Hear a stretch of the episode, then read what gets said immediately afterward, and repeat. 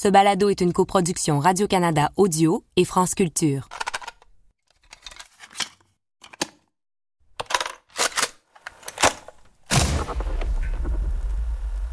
De toute façon, une chose est certaine, une chose est certaine, et ça, personne ne pourra me le contredire puisque j'étais à la tête de cette enquête, l'affaire Nesrine a débouché à la suite d'une enquête judiciaire, je dirais, classique, et non pas à la suite d'informations, d'informateurs, euh, non. Les policiers comme Emmanuel Farougia ont mis tout ce qu'ils avaient dans la traque de Mérine, qui leur apparaît comme un homme pour lequel tout retour en arrière est impossible. On savait, en tous les cas, ne serait-ce que par ses confessions, qu'il ne voulait pas se faire prendre et qu'il était prêt à flinguer les flics, quels qu'ils soient, parce qu'il ne voulait pas se faire prendre. Et au vu des enregistrements qu'on a pu récupérer et qu'on a donc euh, décrypté et déposé devant le procureur, le procureur donc de la République avait dit que Mesrine était dangereux. Et donc, si vous intervenez, sachez que vous êtes d'office. C'est rare, c'est une première en soi. Vous êtes en légitime défense. Pour vous, c'était évident que euh, ça allait mal finir finalement. Pas forcément, pas forcément. On ne peut pas euh, anticiper une intervention, on ne peut pas anticiper l'opération, comment ça va se dérouler, comment on prévoit un dispositif. Et bien souvent, le dispositif qui est prévu euh, ne fonctionne pas toujours au moment voulu. Lorsque j'étais policier, j'ai participé à la traque de groupes terroristes qui avaient commis ou prévoyaient de commettre des attentats. Je connais bien la pression du politique, mais aussi celle de l'opinion publique sur les policiers durant ces enquêtes difficiles et surtout très sensibles. Mais je sais aussi que lorsque notre travail peut avoir un impact direct sur la sécurité de nos concitoyens, on peut devenir véritablement obsédé par l'idée de mettre la main sur les criminels qui figurent parmi les plus dangereux du moment. La traque finale de Jacques Mérine est probablement la clé de voûte du mythe qui l'entoure. Les moyens massifs de cette longue opération policière et sa fin extrêmement brutale ont nourri l'imaginaire du public et aussi des générations de policiers qui ont suivi. Et comme toujours, les récits divergent et les faits cèdent parfois la place au fantasme.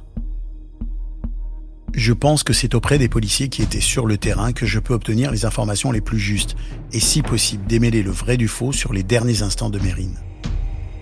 Et surtout, je veux encore essayer de comprendre comment et pourquoi Jacques Mérine a lui-même provoqué cette fin tragique. Mon nom est Stéphane Berthomé et vous écoutez Mérine, l'orgueil et le sang. Sixième et dernier épisode, Mérine a tué Jacques.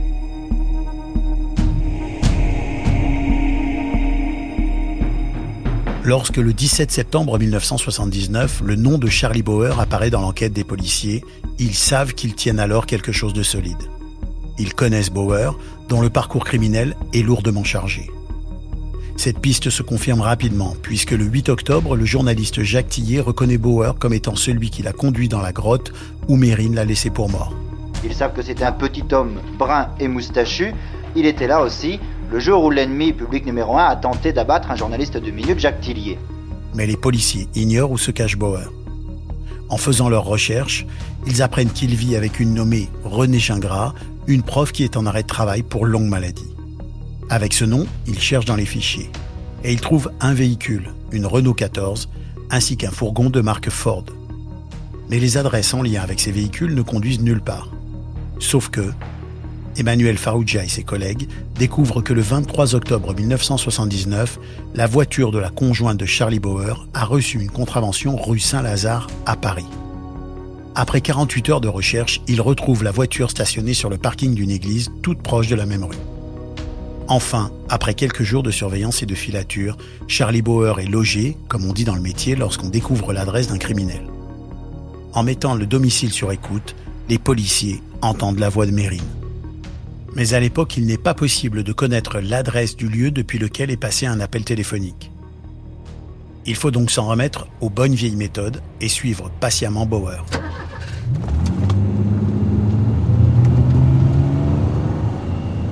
S'il est une chose à laquelle j'aurais aimé participer dans cette affaire, c'est aux filatures qui ont permis aux policiers de trouver la planque de Mérine.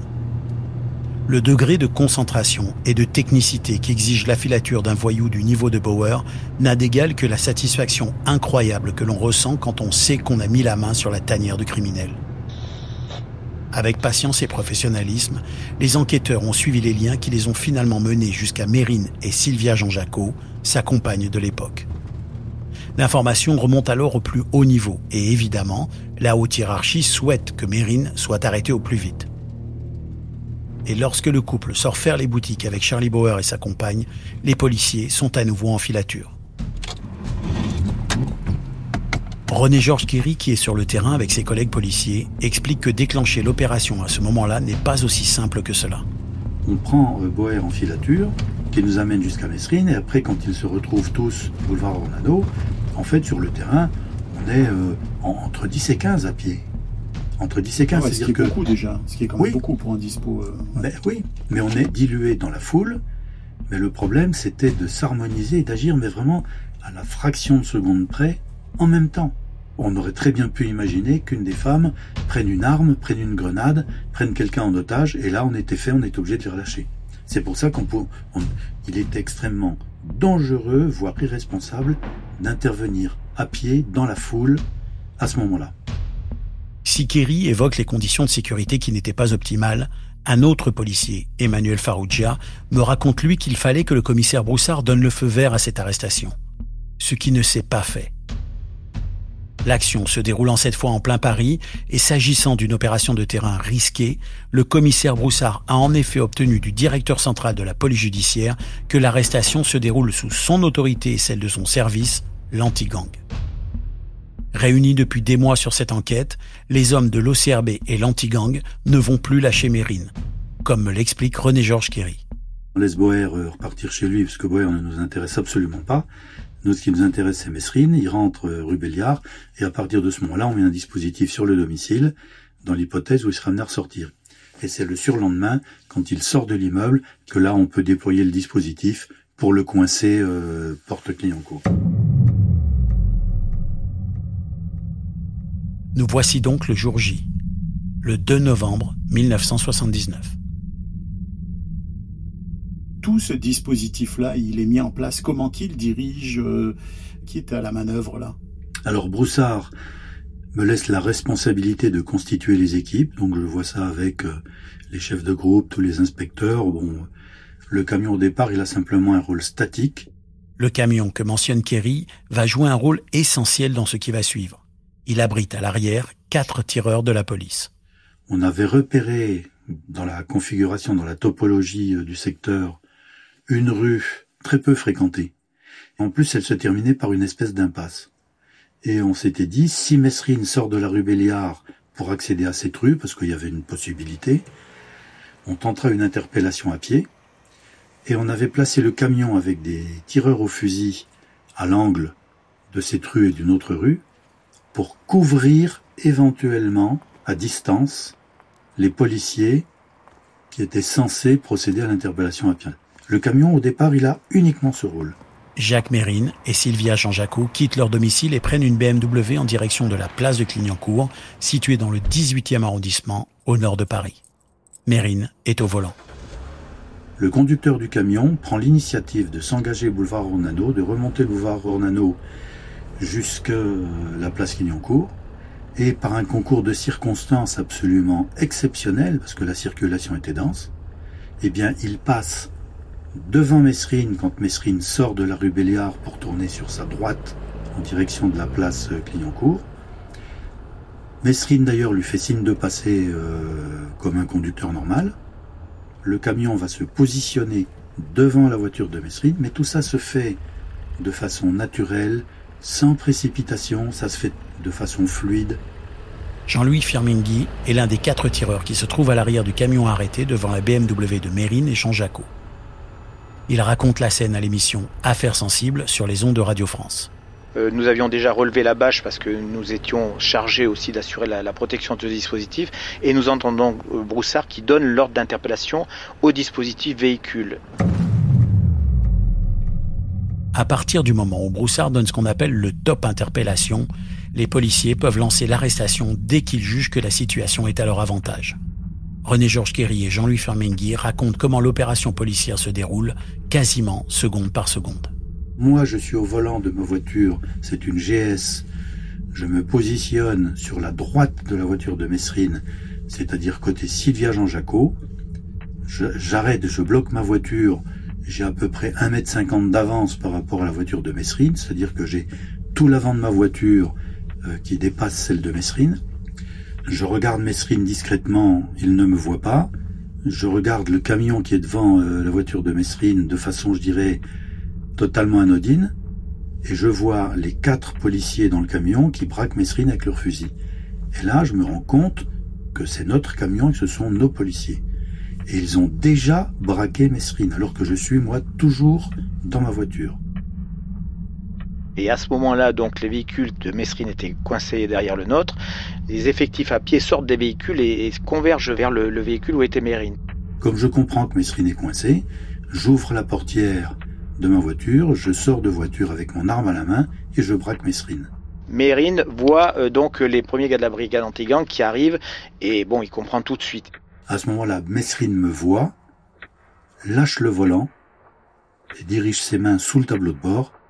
Nous, ce que nous voyons en haut, je ne pense pas qu'il nous ait vus franchement, mais nous voyons donc ce geste.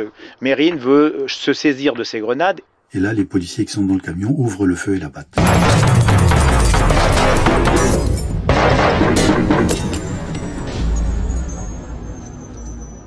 Mérine est touchée par 18 projectiles tirés depuis l'arrière du camion arrêté devant eux.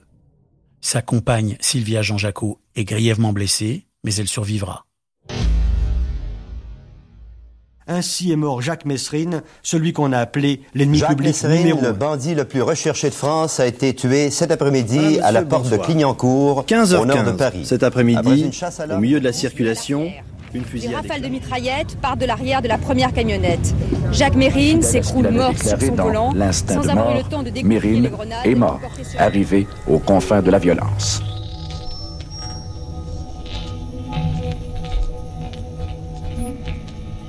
Évidemment, comme beaucoup de gens, je me suis longtemps questionné sur les circonstances exactes qui ont pu conduire à la mort de Mérine.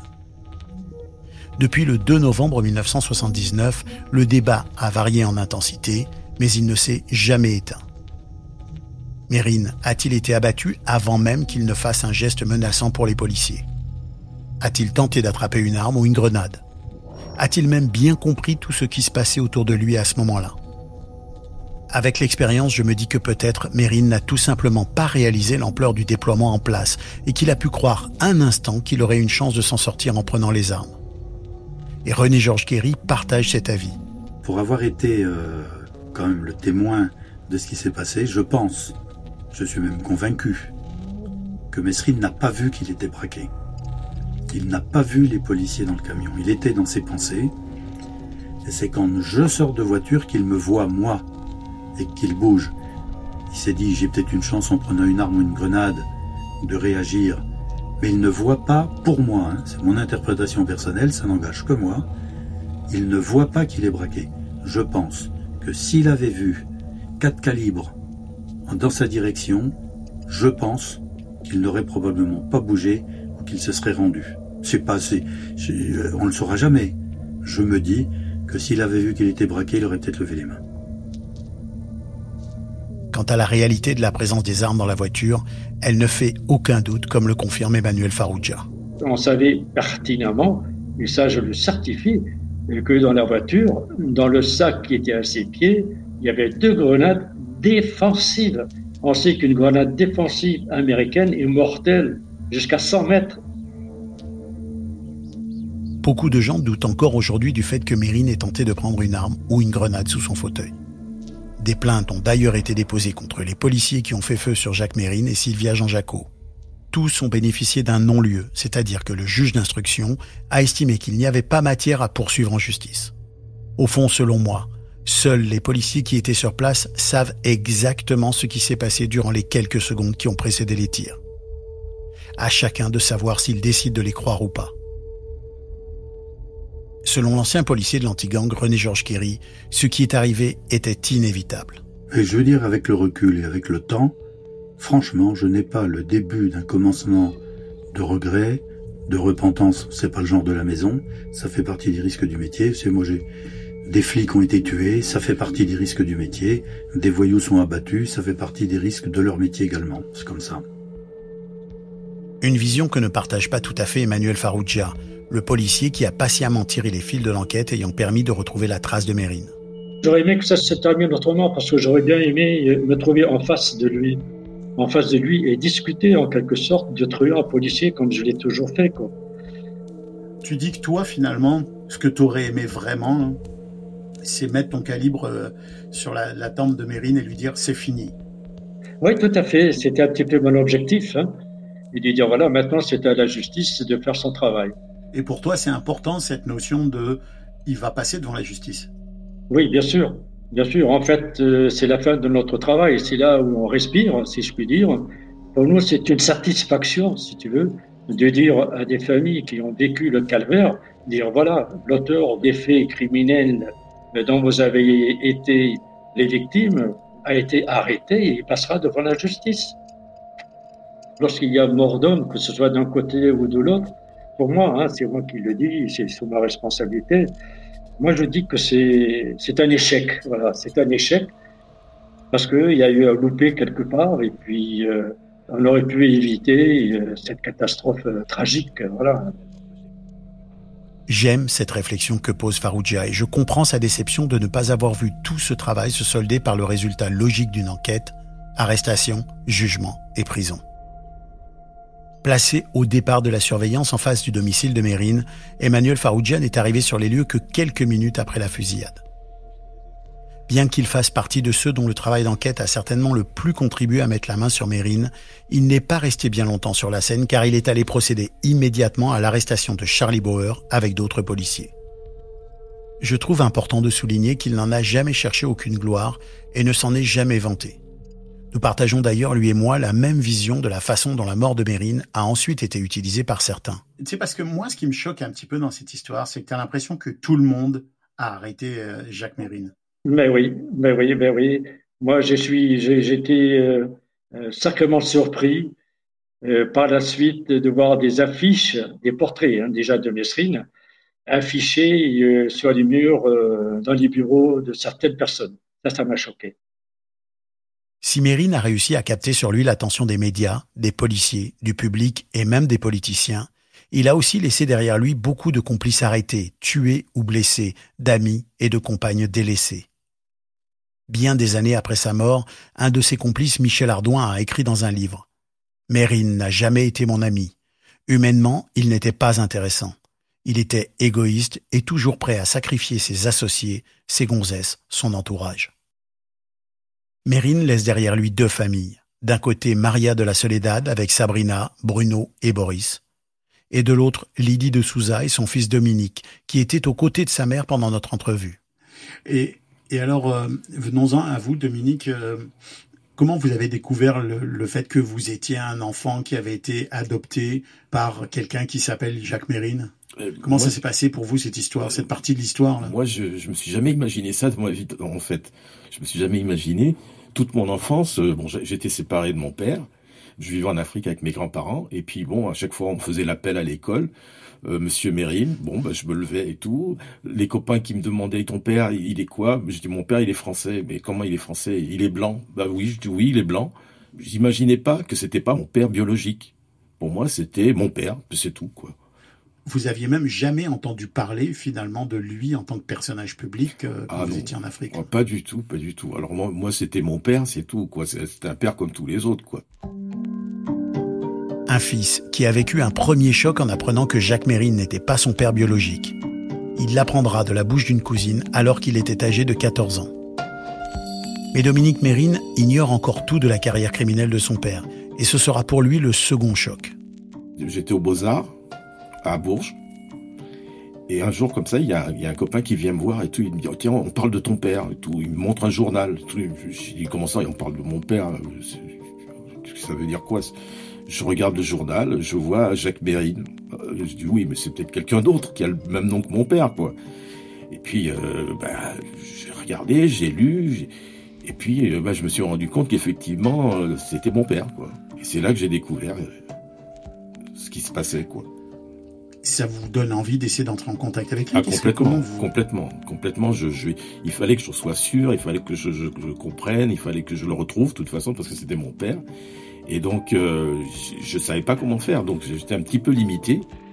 Il n'était alors pas possible pour Dominique d'entrer en contact avec ce père qui était en cavale, jusqu'à ce que Mérine soit incarcéré à la prison de la santé. Et j'ai fini seulement par le localiser, pouvoir lui envoyer du courrier, que quand il a été en prison. Donc c'était en 76. En 76, je lui ai envoyé un courrier, et là il m'a répondu. Et donc là il vous répond Il me répond, et il m'envoie une photo d'ailleurs de lui. C'est quoi la nature des échanges que vous avez avec lui à cette époque-là? Bah, il, me, enfin, il me parlait un petit peu de ma mère parce que bon, j'étais peut-être un petit peu en difficulté avec ma mère. Il dit ouais que ta mère n'a pas le droit d'être comme ça vis-à-vis de toi parce que de toute façon, enfin bon, il avait des, des petites machins contre ma mère, donc il me racontait tout ça. Et puis euh, surtout, il me donnait des conseils. Il me disait, euh, je, je, sais ce que j'ai fait, je sais comment ça va se terminer, mais euh, toi, ne fais surtout pas ça.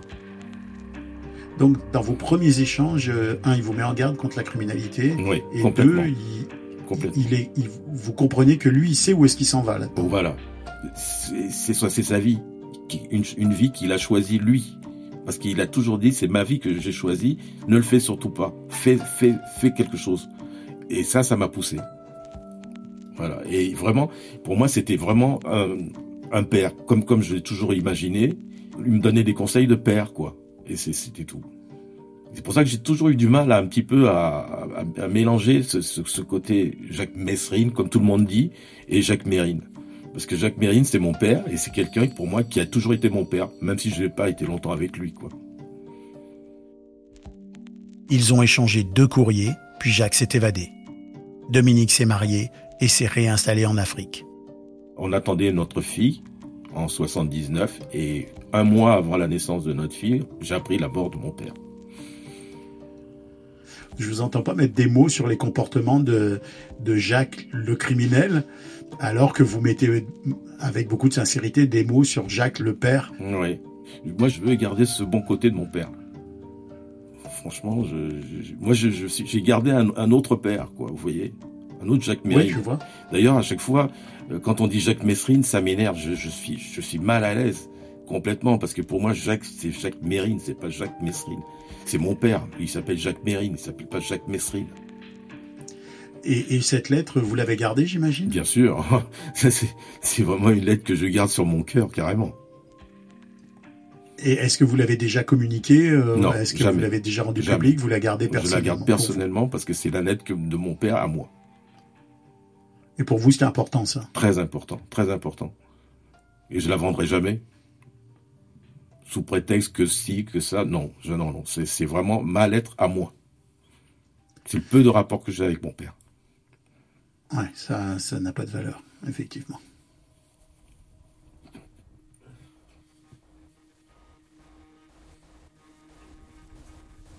Une lettre et des mots échangés dans l'intimité d'un père et d'un fils, jalousement gardés à l'abri du public.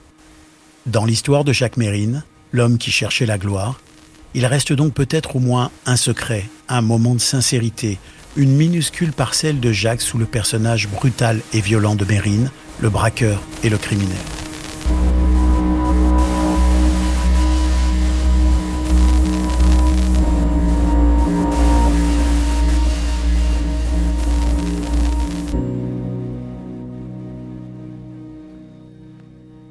Comme l'explique Philippe Roisès, la mort vient sceller définitivement ce destin hors norme et rassembler autour de la figure de Mérine une foule aussi large qu'hétéroclite. Par exemple, à l'enterrement de Jacques Mérine, il y a énormément de gens issus euh, de la mouvance euh, gauchiste, qu'elle soit euh, anard, trotskiste ou maoïste de l'époque, qui sont allés à son enterrement, qui n'étaient pas forcément dupes hein, sur qui était Jacques Mérine, mais qui le considéraient un peu comme un camarade et qui euh, ne supportait pas la manière dont il avait été euh, abattu. Moi, j'ai fait l'expérience d'aller euh, sur la tombe de Jacques Mérine le jour de l'anniversaire de sa mort. Les gens qui viennent se recueillir sur la tombe de Jacques Mérine, c'est des petites gens pour qui il représente quelque chose. Il suffit d'aller sur les groupes Facebook consacrés à Jacques Mérine. On voit bien que la plupart des gens qui sont intéressés par lui, qui le considèrent comme un héros, c'est des gens qui se sentent au quotidien écrasés et humiliés et qui trouvent cette figure qui leur redonne un peu de dignité par euh, par procuration. T'as 100% raison. Il se trompe, il se trompe sur qui est Jacques Mérine, Mais si eux, ça leur fait du bien, euh, ils comblent quelque chose qui est existant. Et ça, on peut pas le nier.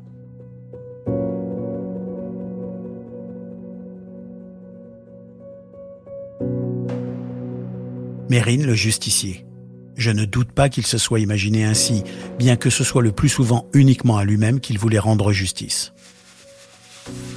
Mérine se voyait certainement autrement que ce qu'il était, mais c'était surtout un homme qui avait choisi de se créer un destin. Il a tracé son chemin un acte violent après l'autre, annonçant même dans une cassette enregistrée à l'intention de Sylvia Jean-Jacot ce qui allait se produire à la toute fin. Un enregistrement où Mérine se met en scène accompagné de la musique du film Midnight Express du réalisateur Alan Parker. Un des films les plus célèbres sur l'univers ultra-violent de la prison. Moi, je, suis mort les armes à la main. Même si peut-être, et ça je n'en sais rien, je n'ai pas eu le temps de m'en servir. Parce que même si les policiers m'ont tué avant que j'ai le temps de mettre la main sur mon revolver, il faut te dire une chose. Si j'avais eu le temps de mettre la main dessus, je m'en serais servi. Peut-être que j'ai mis la main dessus et que je m'en suis servi. Puisque cette cassette est prémonitoire, je ne peux pas quand même euh, envisager ce qui m'est arrivé ou ce qui m'arrivera. La seule chose que je sais, c'est que si tu écoutes cette cassette, c'est que je suis dans une, euh, une cellule d'où on ne s'évade pas. Et à la finale, euh, je vais rester un exemple, peut-être un mauvais exemple. Alors c'est ça qui est terrible. C'est que certains font faire de moi un héros et qu'en fin de compte, il n'y a pas d'héros dans la criminalité. Il n'y a que des hommes qui, sont marginaux, qui n'acceptent pas les lois. Moi j'ai choisi d'être aisé par le crime, en m'attaquant presque toujours, je pense, euh, aux nantis et aux riches. J'étais plus riche qu'eux, parce que j'avais l'amour en plus. L'amour et puis je pense le courage. Le courage de mes opinions et puis de, de ce que j'avais décidé d'être. Terrible mon ange. Écoute cette musique. Midnight. Écoute-la.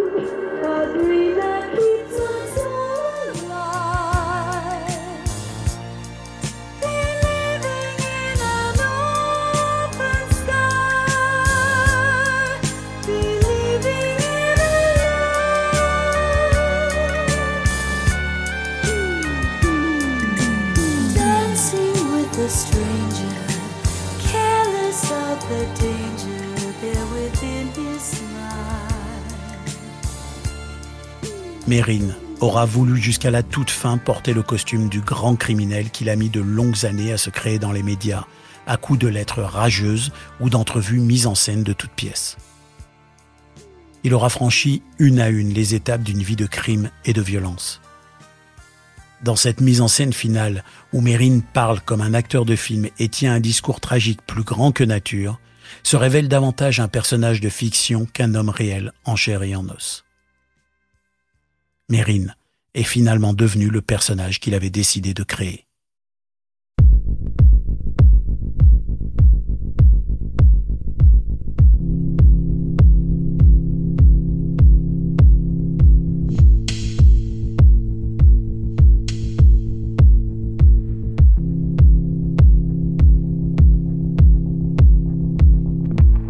Merci d'avoir écouté le dernier épisode de Mérine, l'orgueil et le sang. Je suis Stéphane Berthomé, j'ai scénarisé et animé cette série qui est réalisée par Cédric Chabuel. Nous tenons à remercier toutes les personnes qui ont bien voulu témoigner et partager leurs souvenirs. J'ai été assisté à la recherche par Philippe Roisès, Catherine Tourangeau et Louis-Philippe Lorange. À la recherche d'archives à Radio-Canada, Jacinthe Maillot et à l'Institut national des archives en France, Anne Delavaux et Delphine Desbiens. Design sonore par Mathieu Leroux, Jean-Benoît Tétu et Valentin Azan Zielinski. Responsable création sonore, Hervé Boulet. Cette série est une coproduction Radio-Canada Audio et France Culture.